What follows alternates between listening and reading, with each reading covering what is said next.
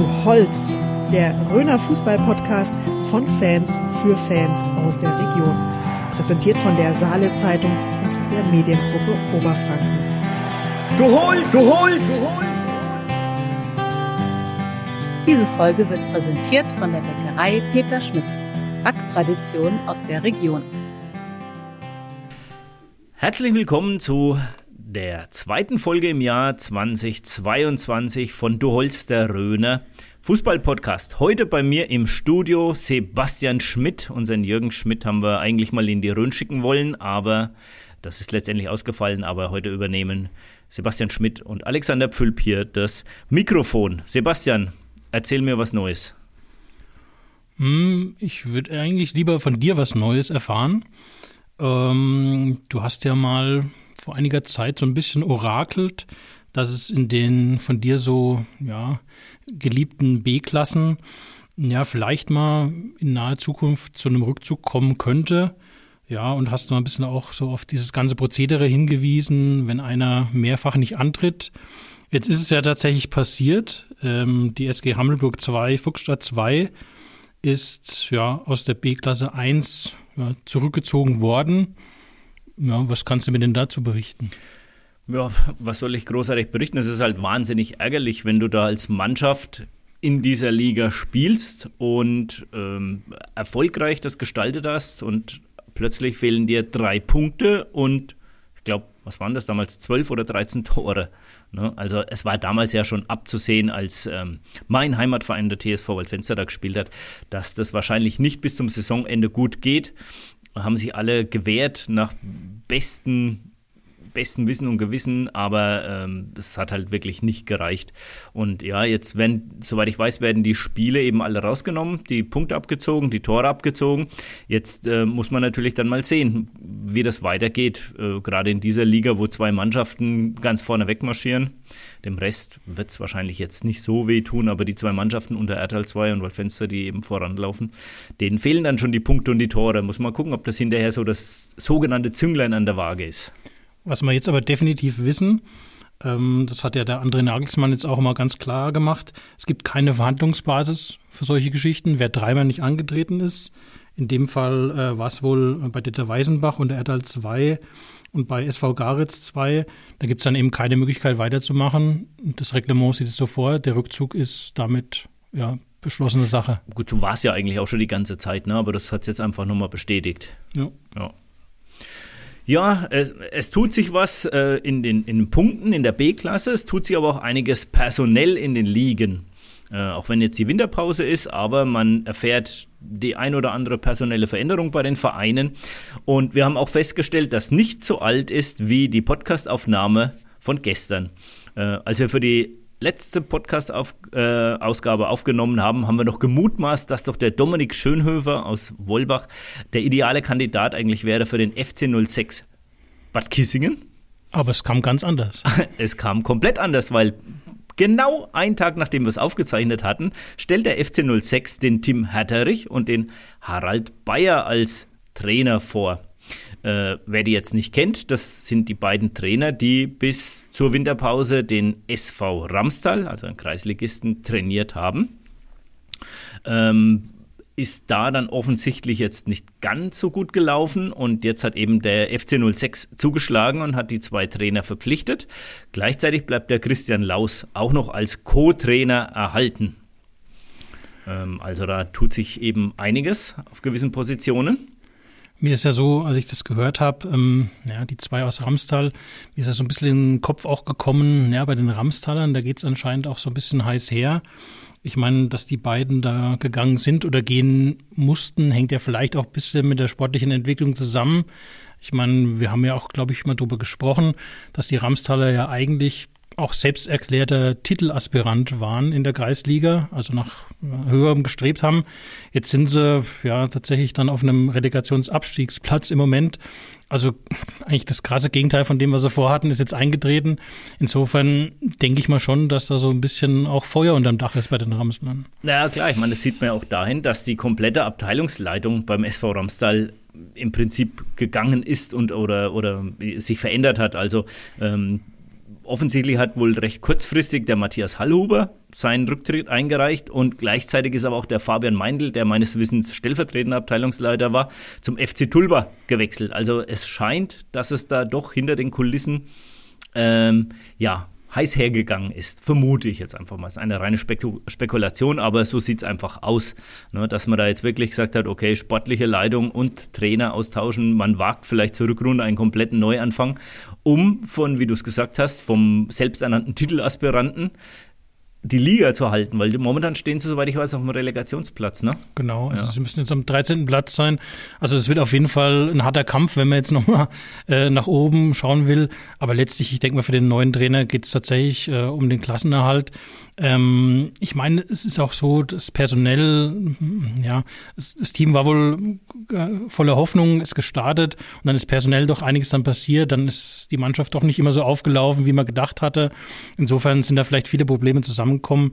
Aber so, wie gesagt, wird es jetzt Abstiegskampf werden, was keiner wollte äh, bei den Ramstalern. Aber wie gesagt, äh, eine reizvolle Aufgabe für einen neuen Trainer. Ja, und solche Rundumschläge bin ich eigentlich bloß vom ersten FC Nürnberg gewohnt, dass da immer dann im, beim ausbleibenden Erfolg immer an allen Stellen irgendwie ausgetauscht wird. Bis ins Management drin. Bis ins Management, genau.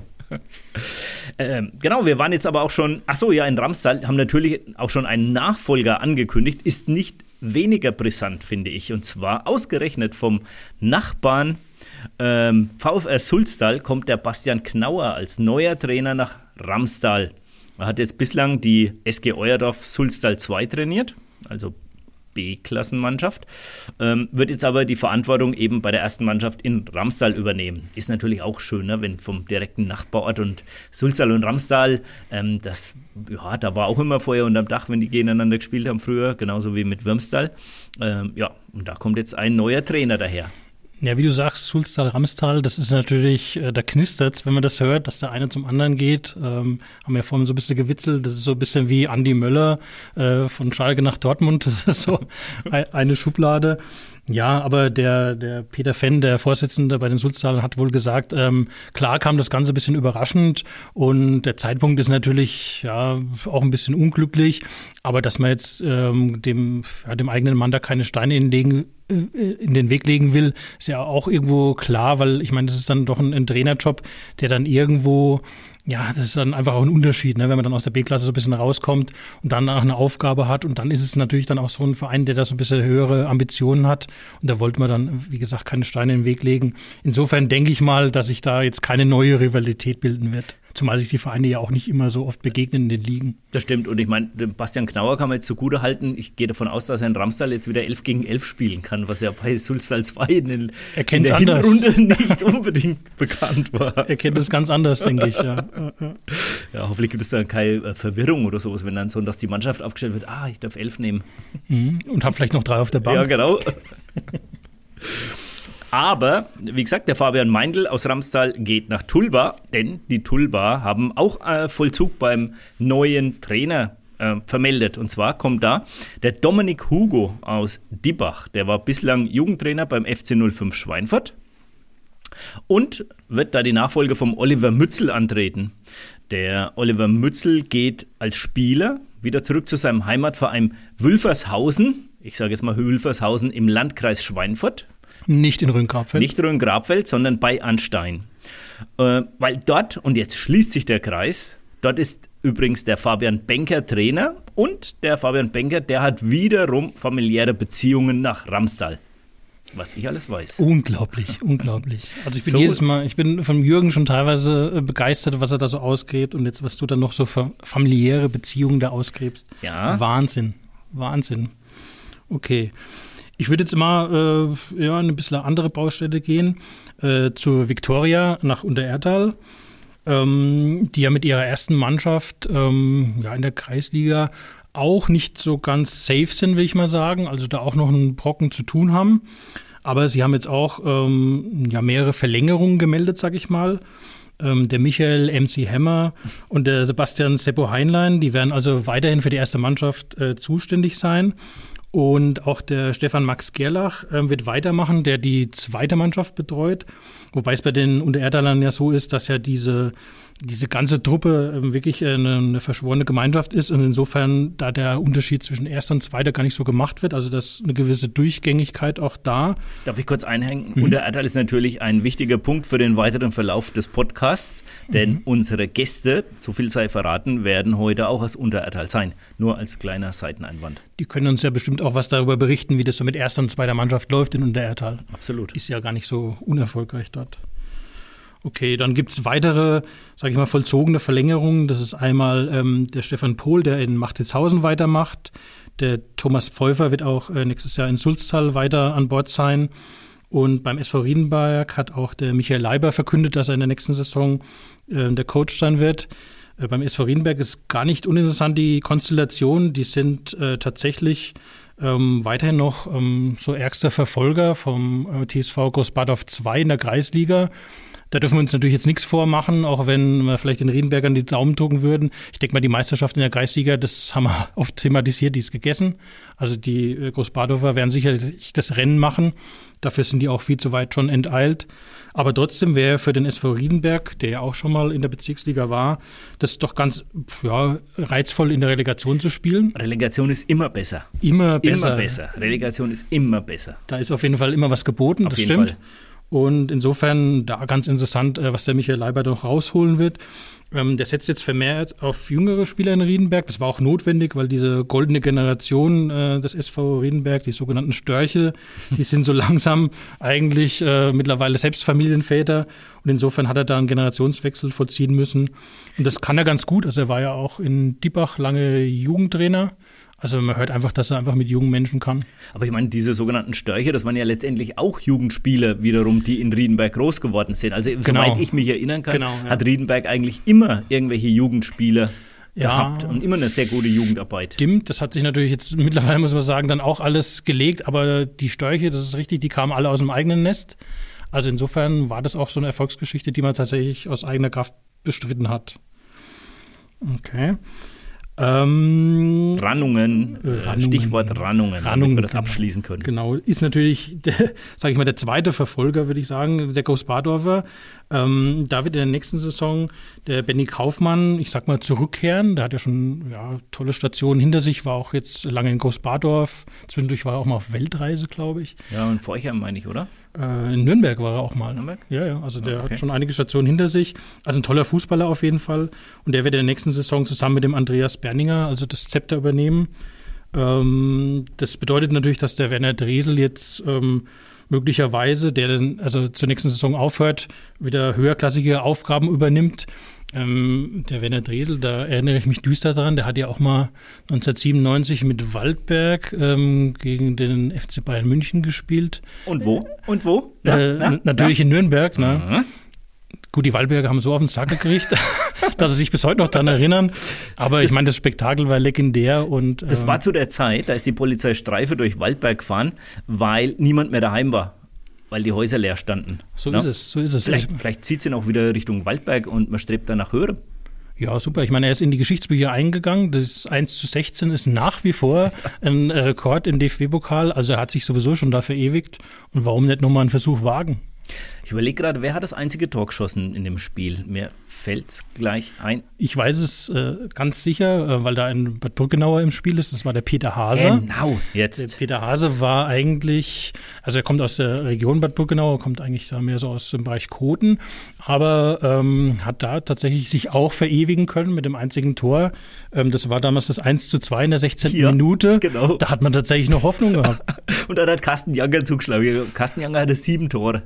Äh, okay, da weißt du jetzt mehr als ich, ich aber schon, ja. ja. also Mario Basler war dabei und, so. und ja, die ganzen Größen und Trapattoni ja. war natürlich Trainer. ja. Super Sache. Super war, Sache. war richtig gut. Ja, auf jeden Fall. Genau. Also, wenn der Werner Dresel vielleicht dann solche Experimente wieder wagt, das wäre natürlich auch ein Thema für einen Röner Fußball-Podcast, ganz klar. Absolut. Wo, wenn wir jetzt schon so wieder ein bisschen höherklassig denken, jetzt ist auch bekannt geworden, gegen wen der TSV Hauptstadt im Toto-Pokal spielt. Und zwar haben die tatsächlich das große losgezogen und dürfen gegen die 60er aus München spielen am 26. März. Und um wie viel Uhr spielen die? Die spielen, jetzt halte ich fest, das ist keine Faschingsankündigung, um 14.03 Uhr. Um 14.03 Uhr? Ja, und zwar Kann Warum? ich dir erklären? Du schaust so skeptisch. Äh, der BR startet die Übertragung um 14 Uhr und braucht drei Minuten für die Anmoderation. Deswegen beginnt das Spiel um 14.03 Uhr. Leider nicht mehr dabei, und das bedauere ich sehr, weil ansonsten wäre ich nämlich nach Hauptstadt, äh, ist der Sascha Mölders. Die Ikone aus der dritten Liga, auch genannt die Wampe von Giesing, weil er letztes Jahr mal einen spektakulären Fallrückzieher gemacht hat. Und da ist jedem Kreis, Klassen, Kreisligaspieler das Herz aufgegangen, weil er hat nämlich seinen Bauch, den er mit 38 durchaus haben darf, wunderbar rausgeguckt. Und ich meine, er hat ja geknipst ohne Ende, auch noch in der dritten Liga, auch wenn vielleicht mal ein Pölsterchen schon um die Hüfte ist. Also von daher, seitdem wird er als Wampe von Giesing bezeichnet. Äh, hat wohl irgendwie hinter den Kulissen da nicht mehr gut funktioniert. Deswegen hat man sich von ihm getrennt bei den 60ern. Und jetzt ist er doch tatsächlich spielender Co-Trainer bei der SG Sonnenhof Groß Asbach. Was sagt dir das? Weißt du, weißt du, was das für ein Verein ist? Also ich gestehe, ich habe mich da jetzt vorbereiten müssen. Aber also ich habe rausbekommen, äh, der Verein spielt in der Regionalliga Südwest. Und was wir auch rausbekommen haben, muss ich auch gestehen, das war natürlich wieder Recherchearbeit vom Feinsten, vom Jürgen, dass der Hans-Jürgen Beusen, der selber auch mal Trainer in Schweinfurt war, dort jetzt der Trainer wird von der Wampe von Giesing. Super Sache. Ja, aber was noch viel wichtiger ist, Noch wer, wichtiger. wer hat den Verein gegründet? Und zwar ist das der, ähm, das ist ein Spielerberater, mir ist der Name jetzt entfallen. Auf jeden Fall ist es der Ehemann von Schlagersängerin Andrea Berg. Und, Unglaublich. und dieses äh, Sonnenhotel äh, ist da der Sponsor und was weiß ich auch Inhaber. Also letztendlich spielt Sascha Mölders die Wampe von Giesing jetzt für Andrea Berg in Groß Asbach. Unglaublich. Ja, ich bin auch begeistert. Äh, ein Thema, was jetzt ähm, leider nicht ganz so lustig ist, was wir noch thematisieren wollen, ist ähm, der TSV Wolbach, Rhön. Also Bad Kissingen muss man richtig sagen, nicht RSV Wol- Wolbach, Wolbach sondern wäre ja TSV, der andere. TSV, ja, das, Das andere RSV Wolbach. Wolbach. Nein, TSV Wolbach Bad Kissingen, ähm, also bei Burkhard Roth, ähm, hat eine Online-Petition gestartet und zwar droht ähm, ein der beliebte Spieler äh, Younes Quisi ähm, abgeschoben zu werden. Ähm, wir hatten schon vor der Saison, witzigerweise sind wir darauf eingegangen, weil da im, im ähm, Saison Kaderbogen angekündigt war, dass ein Spieler aus Ägypten gekommen äh, sei. Ähm, tatsächlich ist er aber gebürtiger Marokkaner. Ähm, ich habe mich mit äh, Spielern unterhalten, mit dem, mit dem Trainer der zweiten Mannschaft, mit dem René Schneider. Der sagt, das ist ein bestens integrierter Spieler. Sie haben Riesenspaß mit ihm. Er genießt es. Er fährt mit dem Fahrrad zur Arbeit, zum Training. Ähm, also er ist bestens integriert, spricht gut Deutsch, ähm, hat einen Arbeitsplatz und er soll jetzt abgeschoben werden. Was da die politischen Hintergründe sind, leuchtet mir jetzt noch nicht so ganz ein. Es wird sicherlich welche geben. Auf jeden Fall wehrt sich der TSV Wolbach da und hofft da äh, durch Unterschriften vielleicht auch die Politik davon überzeugen zu können, dass der ähm, sehr beliebte Spieler der Younes eben da bleiben darf. Ja, wir haben ja ähm, auf unseren Social-Media-Kanälen da auch schon ein bisschen darauf hingewiesen, dass es da eben diese Petition auch gibt und dass eben die Wollbacher tatsächlich jetzt ja, versuchen, ihren, ihren Freund da auch nicht zu verlieren. Und wie du jetzt auch gesagt hast, also der Younes scheint wirklich äh, patenter Kerl zu sein und geht seiner Arbeit nach und will sich hier integrieren und lernt die Sprache und macht eigentlich alles dafür möglich, dass er hier auch Teil der Gesellschaft ist. Mm, Umso ja, tragischer ist die ganze Geschichte, dass eben jetzt so der Druck kommt. Ähm, gut, wir können es rechtlich jetzt hier schwer bewerten in unserem Podcast. Ja. Ähm, das Ganze hat natürlich äh, immer auch eine, eine rechtliche Komponente. Mm, Aber trotzdem ist es natürlich bemerkenswert, dass da die Wollbicher da sozusagen alles versuchen oder alles möglich machen wollen, dass sie eben dann ihren, ihren neu gewonnenen Freund da eben behalten können. Und ich meine, diese Petition, die hatte echt nach wenigen Stunden, ähm, also ich glaube, es war noch kein ganzer Tag, ähm, an die 1000 Unterschriften, wo sich wirklich viele, auch Sportkameraden hier aus dem Landkreis, ähm, registriert haben und haben gesagt, okay, wir unterstützen das, wenn er hier bleiben dürfte. Ich meine, das ist zumindest schon mal schön zu wissen als Spieler, wenn man sagt, okay, man hat in so kurzer Zeit, er spielt jetzt ein halbes Jahr hier, hat man schon so viel Akzeptanz erreicht. Ähm, aber klar, letztendlich ähm, können wir das nicht entscheiden, aber trotzdem, vielleicht ist die Politik da ja, geht man da mit ein bisschen Fingerspitzengefühl auf die Einzelfälle ein. Ne? Und äh, die Wollbacher würden es einfach sehr begrüßen und die, die äh, geben da auch wirklich alles, dass er hier bleiben darf. Ja. Ja, Sebastian, das war's, glaube ich, jetzt erstmal mit unserem kurzen Überblick, was so passiert ist. Aber ich denke, wir gehen ja dann jetzt doch nochmal zur Viktoria nach Unterertal. So sieht's aus. Weil das wird jetzt quasi auch ein Thema sein in den nächsten Minuten. Genau, wir haben nämlich heute zwei Gäste da, die nicht nur aktive Fußballer sind in Unterertal, sondern sie sind auch musikalisch talentiert, begabt, interessiert und veranstalten letztendlich auch ein Musikfestival in Unterertal. Das Stehbruchfestival. Das Stehbruchfestival, genau. Zu Gast bei uns heute sind der Simon Heret und der Daniel Firnekes, die Organisatoren dieses Festivals und Fußballspieler. Viel Spaß. Das Interview wird präsentiert von Holzdesign Pleasure aus Eltingshausen. Ihr kompetenter Ansprechpartner rund um Holzverarbeitung und modernes Schreinerhandwerk. Besuchen Sie uns auf www.holzdesign-pleasure.de. So, heute bei uns in unserem Sternenzeltstudio haben wir zwei junge Männer aus dem wunderschönen Unterertal. Sind beide Fußballer und haben auch sonst noch viel Interessantes zu bieten. Das eine ist der Simon Herret und der andere der Daniel Firnekes. Grüß euch. Servus, Hallo, servus, hi. Ähm, wie ihr sicherlich von den anderen Folgen kennt, wir machen ja immer zum Aufwärmen eine lockere Runde im Frageneckle, so wie beim Training bei euch sicherlich auch oder im Aufwärmen vorm Spiel. Ich stelle euch kurz ein paar Fragen und ihr habt die Chance, kurz darauf zu antworten. Wir fangen damit an. Kreisliga Rhön oder B-Klasse Rhön 1? Also für mich äh, Kreisliga, ja. B-Klasse Rhön 1. Das nächste ist eine sehr provokante Frage, muss ich gleich vorweg schicken. Ist das Erdtal rot-weiß oder grün-weiß? Selbstverständlich grün-weiß. Kann ich mich Keine. Frage. Ja. Steinbruch oder Steinreich? Stehbruch. Stehbruch. Stehbruch. Wobei das ja interessant ist, Stehbruch. Ähm, ich würde jetzt Stehbruch sagen, aber das ist wieder der Unterschied. Das sind die Höhenmeter bis nach Waldfenster, die machen das UI aus. Ne? Ach, Stehbruch, das kann ich jetzt, das Stö kann ich gar Das nicht. könnte. Ui, ui, Ui, Stui. Stö. Das ist in der Hochrhön. Ja, genau. Naja, ganz oben ist es noch nicht, aber es geht schon Richtung Ja, Brechlauf. Ja. Groundhopping oder Fußball auf dem Sofa gucken? Muss ich fast sagen, Fußball auf den Sofa gucken mittlerweile. Früher ähm, eher Groundhopping, wobei Groundhopping auch nicht ganz passend war. Sehe ich genauso. Also lieber ab und zu mal ins Stadion gehen bei einem geilen Spiel, als alles mitnehmen. Okay, und vielleicht jetzt auch nicht von Estland bis Schottland durch die Gegend reisen. Wie manche Kollegen. Genau. Für, für manche Bands vielleicht, aber nicht für Fußballvereine. Ja. Dann noch eine Frage, die stellen wir eigentlich allen Gästen. Wer ist der prominenteste Kontakt in eurem Handy? Ja. Gerhard Fischlein würde ich sagen bei mir. Der prominenteste Kontakt in mein Handy. Muss ich leider passen, ich kenne keine prominenten Leute, glaube ich, ja. Ja, kommt für einen Organisator von einem Musikfestival. Die sind alle nicht prominent genug. Okay, Muss ich meinen Bruder nennen, Julian ähm, Schreiverbot. Oder Julian Fressrausch auch, könnt ihr alle auf Instagram freuen, der freut sich, ja. gut, kommen wir aus dem Frageneckle raus. Ich denke, wir sind ein bisschen ähm, verbal aufgewärmt. Ähm, ihr seid beide Mitorganisator von dem Stehbruch-Festival in äh, Unterertal, das ja immer jedes Jahr vor der Corona-Pandemie in der Erdtal hat, äh, stattgefunden hat.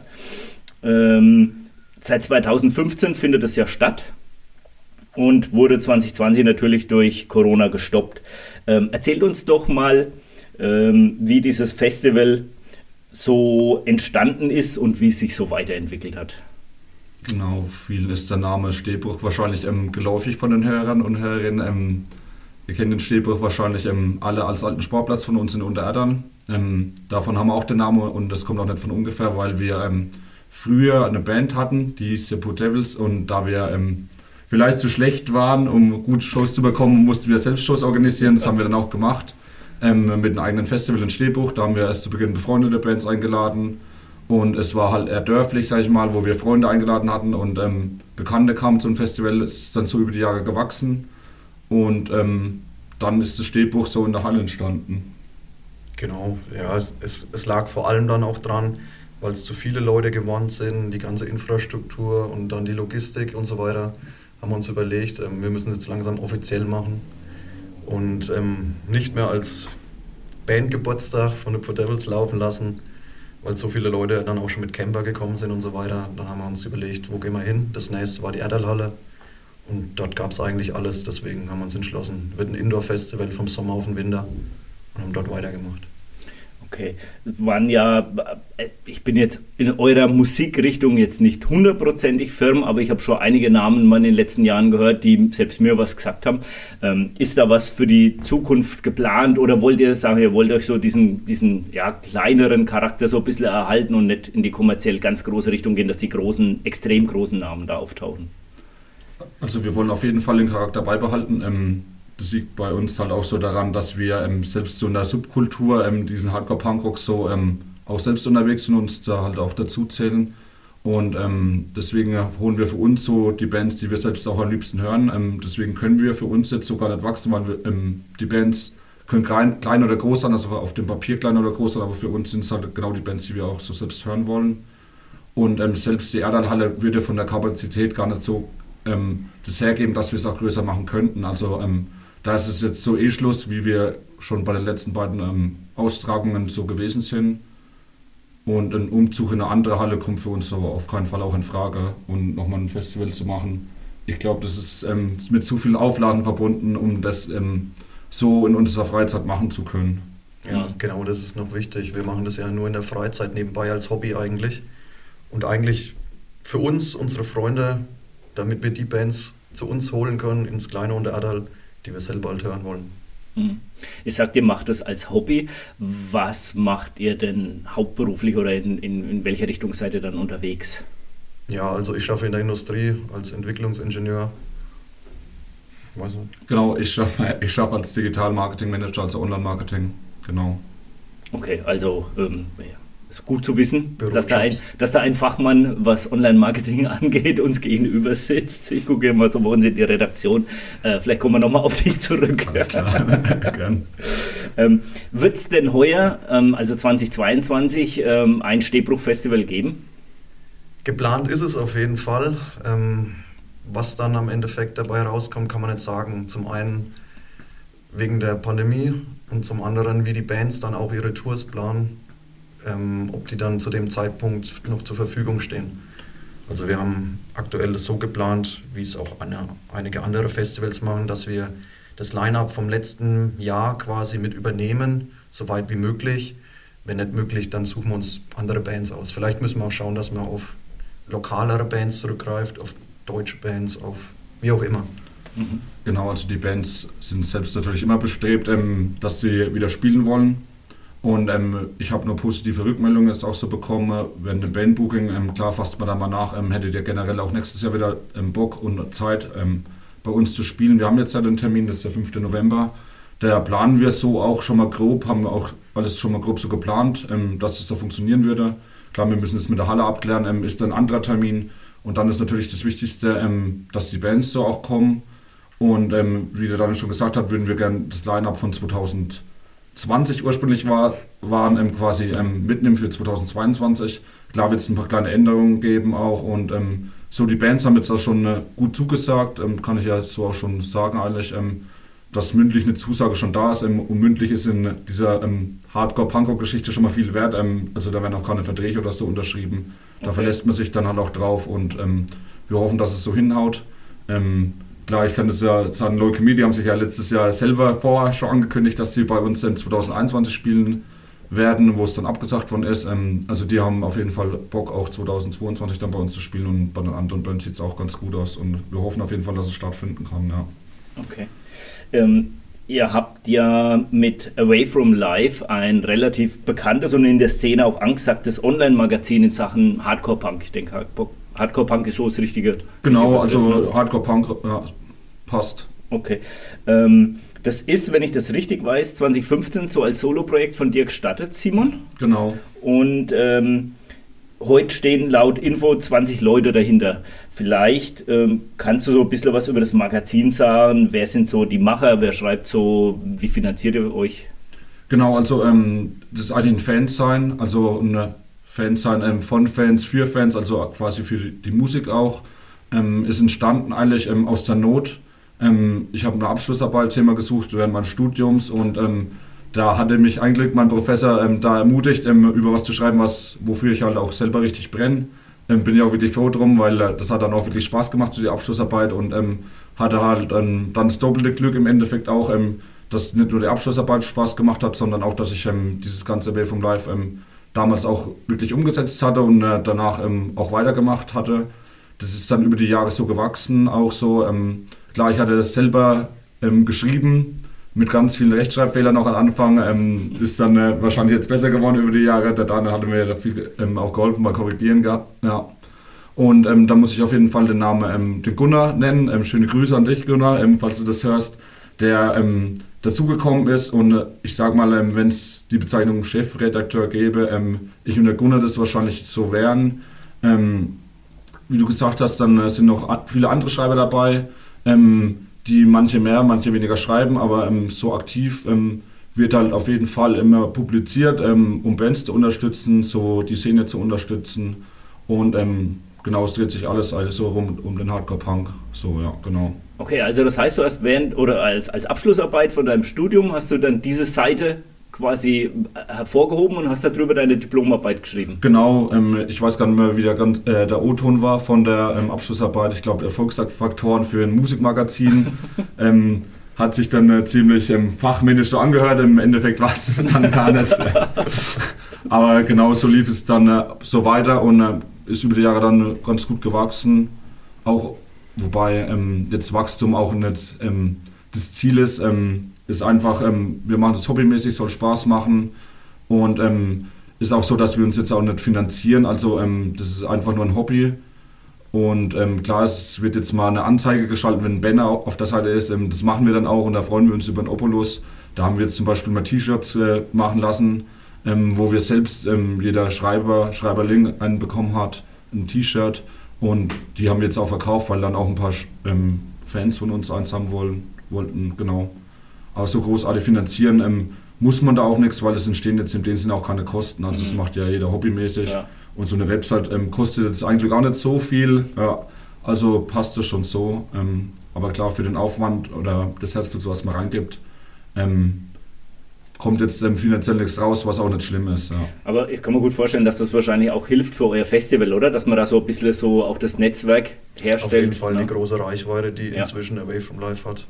Also es hat halt enorm geholfen, ähm, allein klar, einerseits, ähm, dass wir Besucher gewinnen, die darauf aufmerksam werden, aber andererseits ähm, hatte ich halt auch so viele Kontakte kennengelernt, wo ich an anderen Bands vielleicht ähm, jetzt nicht so einfach drangekommen wäre, weil ich genau wusste, ähm, den Tourbooker kennst du jetzt schon, ähm, da hast du jetzt schon mal eine Tour mitpräsentiert als äh, Medienpräsentator und da hat man schon ganz gute Kontakte, so auch, wo man sich halt auch persönlich kennt, was halt auch so viel wert ist und was ich so halt auch an äh, diesem ganzen Hardcore-Punk einfach das geil daran finde, ähm, dass es einfach so ein cooles Netzwerk ist und ein Miteinander ist. Genau.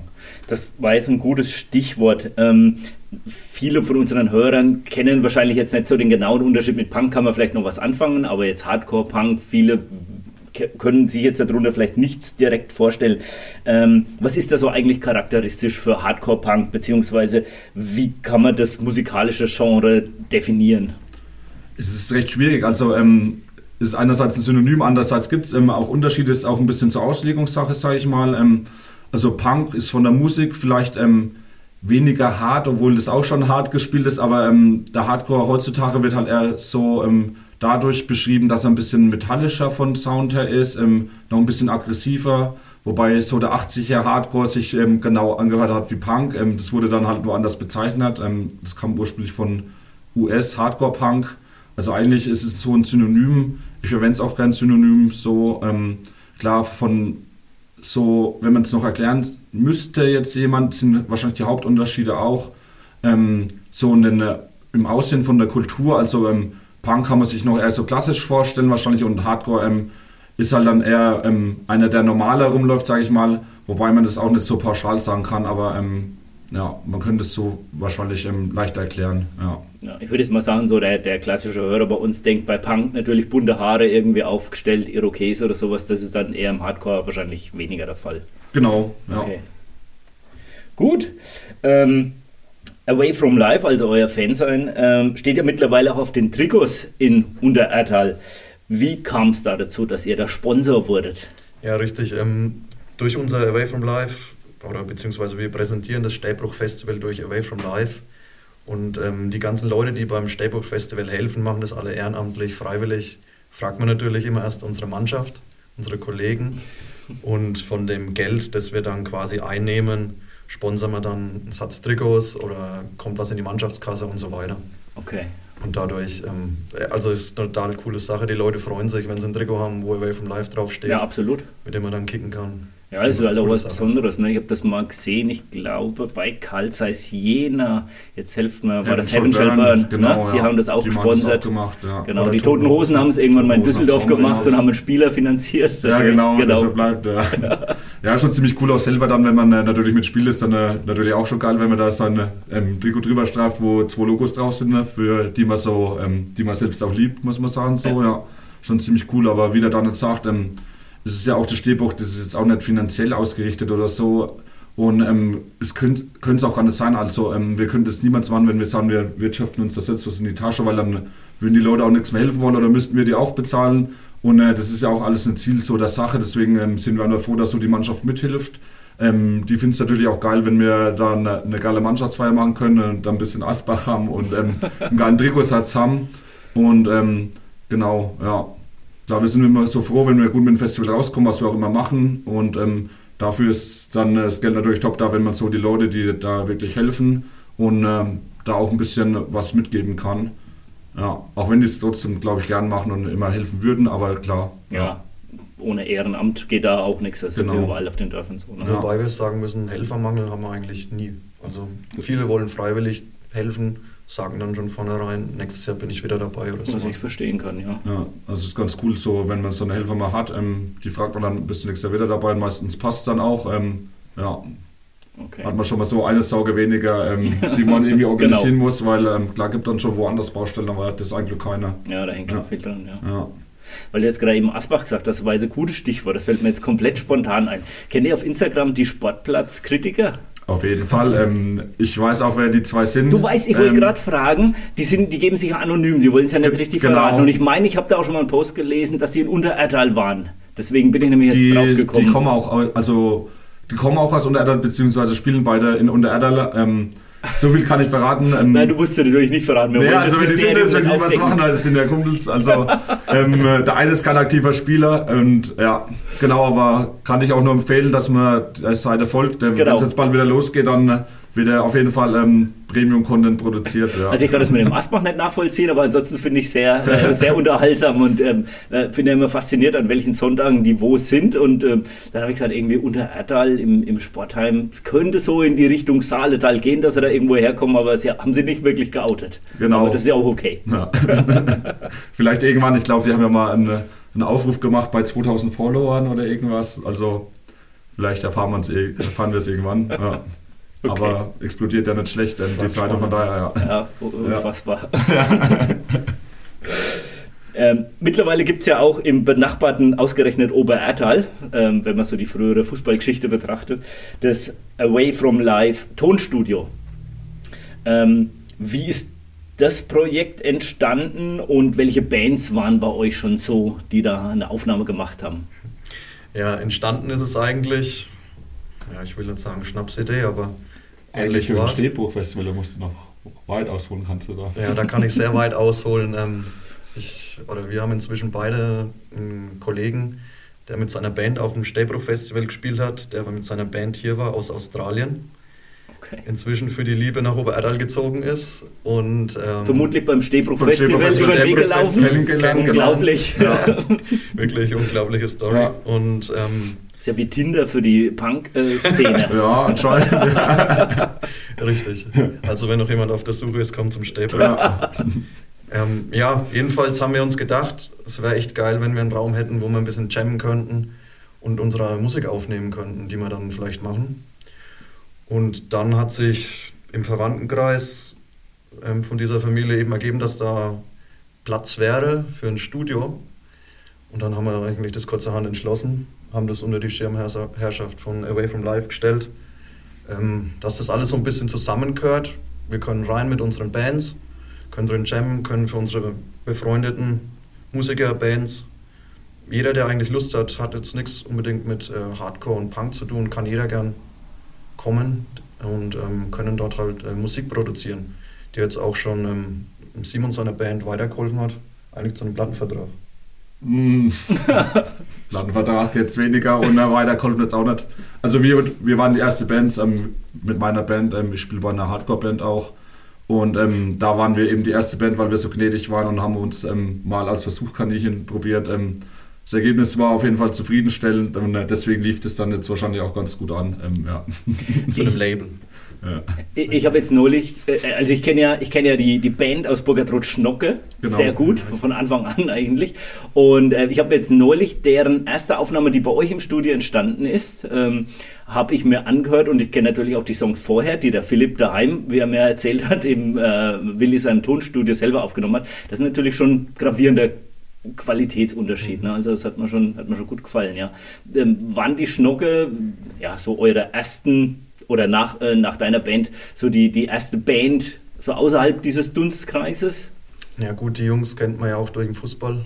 Die spielen ja alle zusammen. Mhm. Und ähm, ja, der Kontakt hat sich dann eben auch darüber mehr oder weniger geknüpft. Und ähm, wir hatten die dann auch ähm, live schon gesehen gehabt in der Bierscheune in Kissingen im Biergarten. Ja. und ja, dadurch sind die dann eben dazugekommen und haben angefragt und Genau, wir hatten dann auch schon Shows mit denen. Ja. Und äh, wir kannten ja auch die schon vorher und äh, wir wussten ja auch, ähm, dass die schon Aufnahmen hatten. Ähm, und haben dann halt auch gesagt, äh, wir haben ein Tonstudio, da könnt ihr auch nochmal vorbeikommen. Ähm, könnt ihr vielleicht noch ein bisschen mehr rausholen wie bei euren Home Recordings. Ähm, genau, und dann hat sich so auch ergeben. Ja. Stimmt, da war, glaube ich, letztes Jahr so eine große Show in einem mir benachbarten Heimatort. Ähm, genau, genau, wo ich genau. aber vorher leider nichts mitgekriegt habe davon. Sonst hätte ich beide mal live angeguckt. Schade, ja. ja.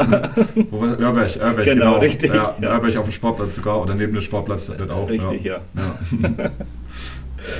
ja. du hast ja schon gesagt, Simon, du bist der Sänger von der Band Thin Ice, die da eben auch äh, im besagten Örberg aufgetreten ist. Wie viele Stunden hat eigentlich dein normaler Tag, damit du diese ganzen Projekte unter einen Hut kriegst? Also, ähm, ich muss mich schon gut einteilen. Ähm, ich weiß nicht, ähm, ich hoffe, das hört jetzt keiner aus Frankfurt. Ähm, ich weiß jetzt, Homeoffice hilft natürlich auch mal, wenn man dann eine freie Minute hat. Man kann mal eine Mail beantworten oder ähm, man kann bei Wave vom Live mal eine, eine News schreiben oder kann da nochmal eine Mail beantworten. Ähm, klar, manchmal ist es schon stressig, auch muss, man, muss ich schon zugeben. Man muss dann schon mal ähm, Abstriche wo auch machen, ähm, auch woanders machen oder muss sich überlegen, wie man sich gerade einteilt. Und ähm, klar, man muss auch Prioritäten setzen und was hat jetzt Vorrang. Und ja, da würde ich schon sagen, dass der Fußball trotzdem ähm, ganz oben steht und auch so die Band. Und ähm, klar, EW vom Laufen Stiebung ist auch cool, aber hat man jetzt schon gemerkt, dass da auch noch so mehr gegen würde manchmal auch, ähm, dass man es sich wünschen würde, aber klar, da muss man dann schon manchmal schauen. Ja. Ja, und äh, da sind wir ja recht froh, dass wir äh, dich oder euch dann auch gewinnen konnten für heute. Das war jetzt auch gar nicht so einfach im Vorfeld einen passenden Termin zu finden bei deinem Terminplan. Ähm, Daniel, du warst mit dem Simon früher auch in einer Band, ihr hattet es vorhin schon mal gesagt, The Poor Devils. Äh, Gibt es die Band noch? Spielt ihr noch? Also offiziell, wir spielen nichts mehr. Ähm, die Band haben wir, ich glaube, vor drei Jahren oder vier Jahren haben wir unsere letzte Show gespielt. Und seitdem eigentlich liegt es auf Eis, das Projekt, sage ich mal. Oder wir haben aufgehört. Wir jammen ab und zu zusammen ein bisschen, einfach aber nur spaßhalber. Okay, und das war, kann man sich das so vorstellen, war das wie so eine Art Schülerband früher oder so eine Jugendband, die da entstanden ist, oder war es dann schon später mit einem hehren Ansatz, da die große Punk-Rock-Welt zu erobern? Ja, das Ziel war nie, irgendwas zu erreichen. Das war immer der Spaß im Vordergrund und dass man rumkommt und Neues sieht, neue Bands kennenlernt. Und ich denke, das ist bis zum Ende auch immer so geblieben. Nur die Musik hat sich halt von Anfang bis Ende, ich sag mal, gesteigert oder verbessert. Also wir waren halt schon ziemlich ähm, Amateure, so ähm, auch musikalisch. Ähm, klar, der Dominik Holb, der auch Fußball spielt, ähm, bei uns ist Kapitän ja von der zweiten Mannschaft. Ähm, der war noch mit in der Band, ähm, der Thomas Hammer, auch ein Fußballer und der Julian Herr, also mein Bruder, den kennt man vielleicht der neben dem Platz beim Fußball. Und ähm, also wir haben uns das ja mehr oder weniger selber beigebracht mit den Instrumenten, ähm, außer Dominik. Und klar, man hat dann nach, ähm, ich glaube, vier, fünf Jahren gab es uns dann schon ein bisschen gemerkt, dass wir musikalisch dann schon ein bisschen besser geworden sind und ähm, auch mehr die Richtung noch spielen wollten, wie wir es tatsächlich auch immer vorhatten.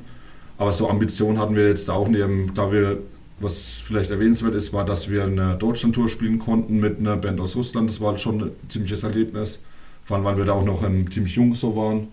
Aber so ansonsten ähm, war es schon eine gute Zeit, so, ähm, ja, die wir so auch hatten. Also, ja. Als Vorband konnten wir zum Beispiel vor Agnostic Front mal spielen, Mhm. die wir auch am Stäbruch hatten, als es zum letzten ausgetragen wurde.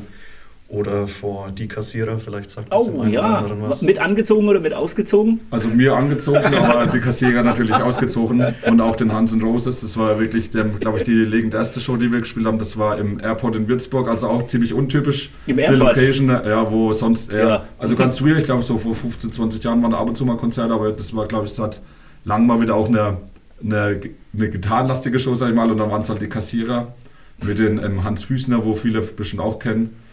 Ähm, vom Stadion in Schweinfurt zum Beispiel ist er unterwegs, auch in Stadtbahnhof werden viele kennen.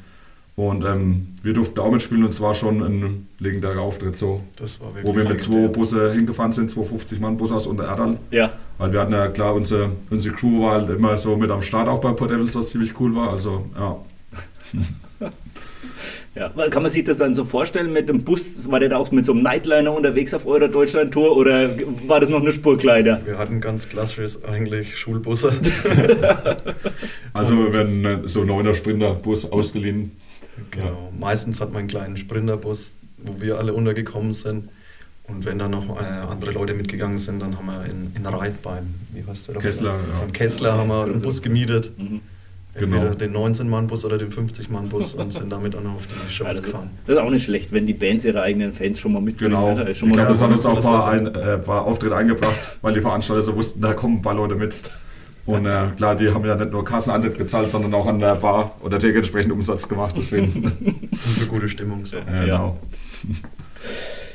Gut, kommen wir mal ein bisschen auch zum sportlichen Teil. Ähm, der FC Unterertal schickt ja seit mm, vielen Jahren schon zwei eigenständige Mannschaften ähm, ins Rennen.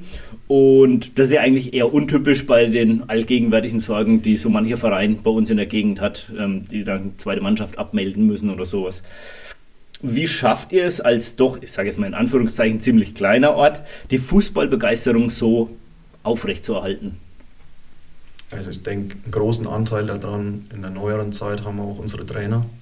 Vor allem der Seppo, der, also, der hat den Haufen wieder zusammengebracht, sage ich mal, von erster und zweiter Mannschaft. Ähm, das ist wirklich aller Ehren wert, was der geleistet hat. Und ähm, auch der Nachwuchs oder die Nachwuchsarbeit hat großen Anteil dran, dass die Leute aus dem Dorf, im Dorf bleiben, nicht zu anderen Vereinen wegwechseln und dann auch in die erste Mannschaft hochkommen. Genau, das glaube ich auch so allgemein auch der Zusammenhalt ähm, zwischen Jung und Alt. Also ich kann mich jetzt ähm, nicht großartig an Spieler erinnern, die ähm, wirklich aktiv gewechselt sind, wenn sie mal bei uns waren. Ich glaube, was es halt wirklich ausmacht, weil jeder Verein hat ja dann doch mal einen Abgang zu verzeichnen. Und ähm, das haben wir halt im Gegenteil, eher halt, dass wir Zuwachs haben, ähm, meistens auch von der Jugend. Und ähm, ich glaube, da können wir, ähm, wie du schon gesagt hast, uns sehr glücklich so schätzen, weil klar, wir hatten jetzt auch schon, also wir spielen jetzt auch schon ein paar Jahre Fußball. Ich hatte auch schon Trainingseinheiten, wo fünf, sechs Leute waren. Und ähm, das macht halt auf Dauer so, glaube ich, ähm, dann auch wenig Spaß, was wahrscheinlich auch bei anderen Vereinen so der Faktor ist, ähm, die jetzt schon eh wenig Leute haben, dann vielleicht nochmal ein paar mehr aufhören, wo es bei uns halt eher der Fall ist, dass du wirklich ähm, anständig Training auch machen kannst, wo man die Woche ähm, und die Leute so auch aktiv dabei sind. Also ähm, ja, wir können schon auf jeden Fall glücklich sein, in so einem intakten Verein so spielen zu dürfen, ähm, wo es halt losgeht bei den Jugendtrainern, aber auch die Vorstandschaft, wo halt über die Jahre auch ähm, einfach so gut ehrenamtliche Arbeit gemacht gutes wurde. So, Mhm. ja. Ja. Ihr habt ja auch, ähm, ich sage jetzt mal ziemlich, Anführungszeichen, verrücktes, verrückte Fanszene um euch herum.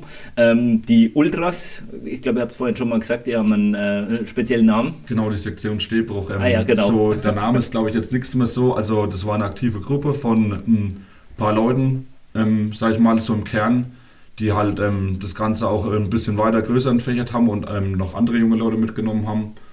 Aber ich glaube, so an ähm, verrückten Fans hat es ähm, unter Erde noch nie so gemangelt. Ähm, sind auch nicht nur die Jungen, sondern auch viele andere. Also da wird Fußball auch merklich halt auch am Sportplatz gelebt, was glaube ich auch so ein Indikator ist, dass in Untererdal ähm, es einfach recht gut so läuft. Ähm, auf dem Platz und auch neben dem Platz recht gut.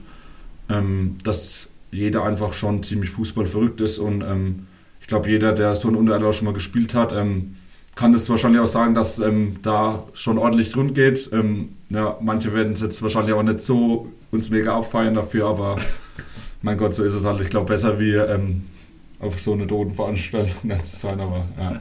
Auf jeden Fall, also kann ich nur unterstreichen. Ähm, jahrelang war eigentlich, glaube ich, so eines der Highlights bei euch in der Ecke so immer das Derby zwischen Oberertal und Unterertal, wenn man sich mal in der Liga irgendwie überschnitten hat. Ähm, das Gefühlsmäßig würde ich sagen, ist es ein bisschen zurückgegangen, weil ihr habt ja auch im Jugendbereich, arbeitet ihr mit ähm, den Nachbarorten zusammen. Ähm, wie ist denn das Verhältnis zwischen den beiden Vereinen mittlerweile? Also selbst ich und auch der Simon, wir haben zusammen angefangen mit dem Fußballspielen. Wir haben schon zusammen mit Obererdal in der Jugend gearbeitet oder zusammengespielt.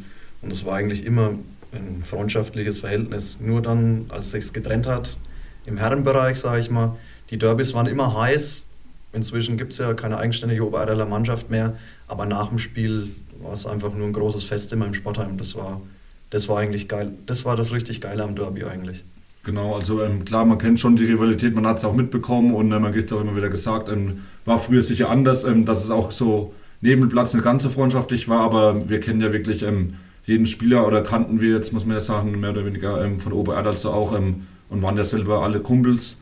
Und ähm, ja, wie der dann gesagt hat, auf dem Fußballplatz ähm, war es trotzdem Derby-Stimmung und ähm, auch auf den Tribünen, sage ich mal so.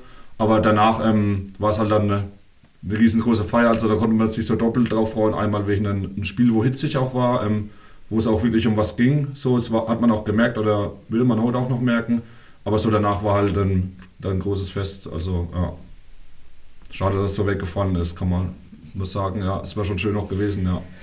Ja, das ist ja wie überall so. Also die Vereine dezimieren sich ja momentan und es wird immer weniger. Jetzt hat äh, Hammelburg 2 in der Winterpause abgemeldet. Da ist ja eure zweite Mannschaft davon auch betroffen. Letztendlich war ja auch sowas wie ein Derby. Richtig, ne? das Derby fällt leider auch weg. Ja, ja.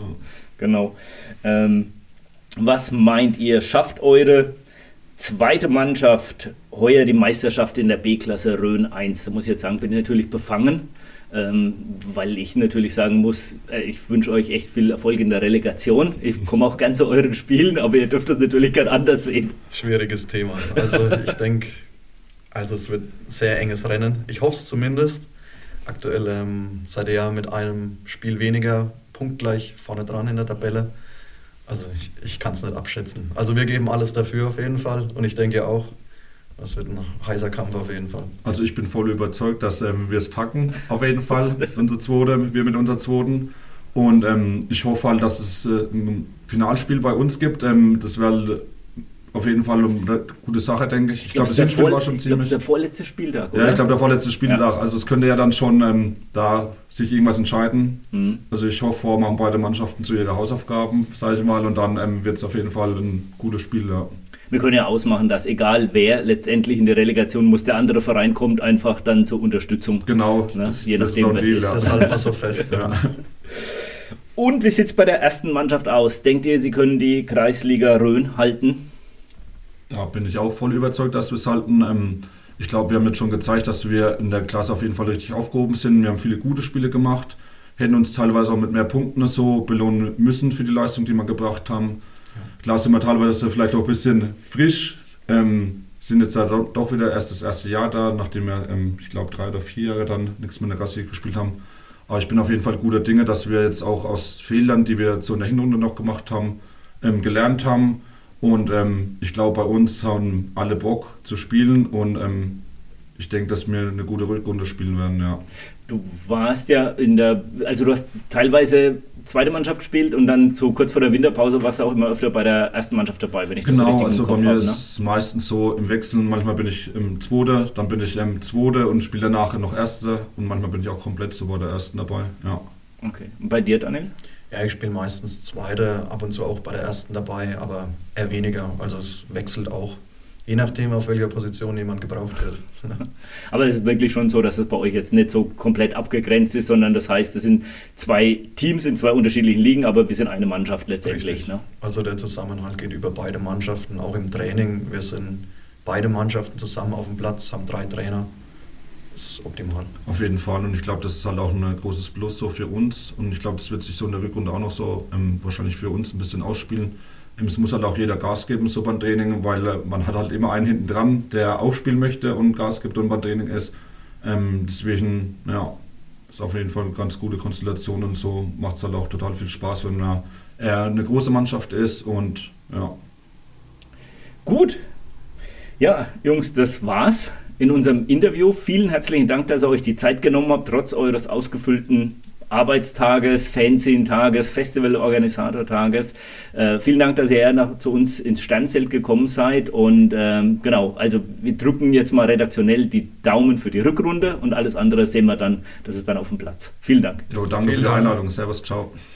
Ja, und auch heute freuen wir uns wieder auf eine Anekdote des Röner Fußballs bei Balthasars Histörchen. Beim FC Poppenlauer geht's, ging's eigentlich schon immer heiß her. Als Möster weißt du das ja noch besser als ich. Und du warst damals bei einem Bezirksligaspiel gegen den TSV Limbach. Was ist da genau passiert, Peter?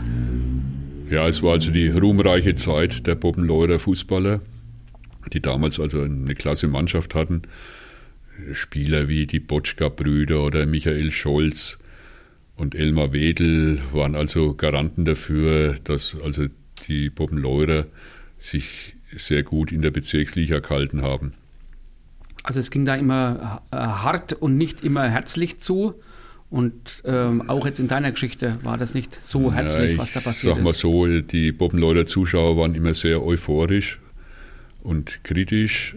Und ja, die heutige Geschichte handelt allerdings von einem übereifrigen Schiedsrichter.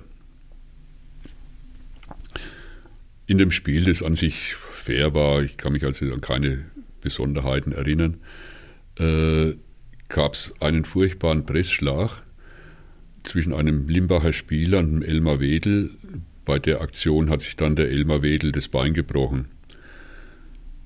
Also das ist jetzt mal kein Foul, Pressschlag, passiert einfach, äh, beide hauen im selben Moment auf den Ball drauf, geht's, äh, also ja, geht es normal einfach weiter oder nach einer kurzen Unterbrechung vielleicht mit einem äh, Schiedsrichterball, aber ja, genau. aber da offensichtlich nicht. Also wie gesagt, Schiedsrichterball wäre die einzig richtige Entscheidung gewesen, da beide halt zum Ball sind, aber sowas passiert halt im Zweikampf, sage ich jetzt.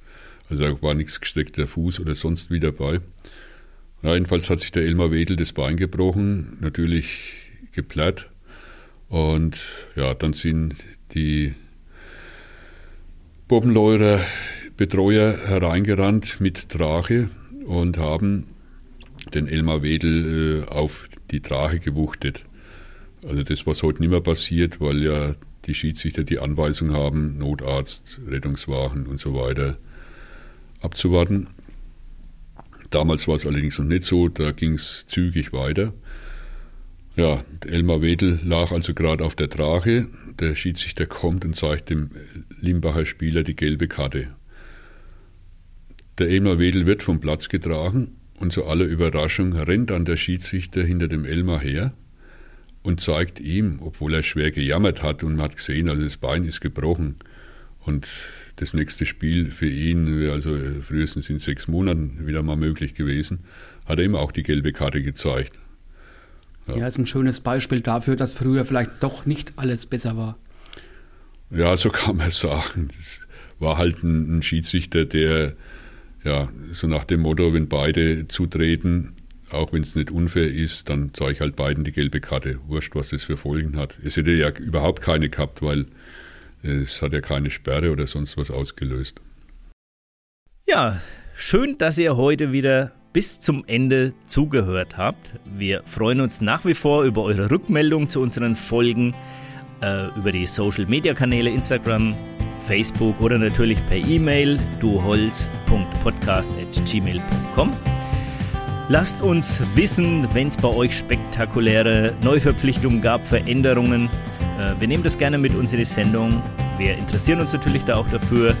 Und ja, nachdem jetzt die Trainings so langsam wieder starten an der frischen Luft und die Saison im ja, Februar, März wieder beginnt, verbleibt mir eigentlich bloß zu sagen, wir müssen doch morgen alle wieder auf die Arbeit.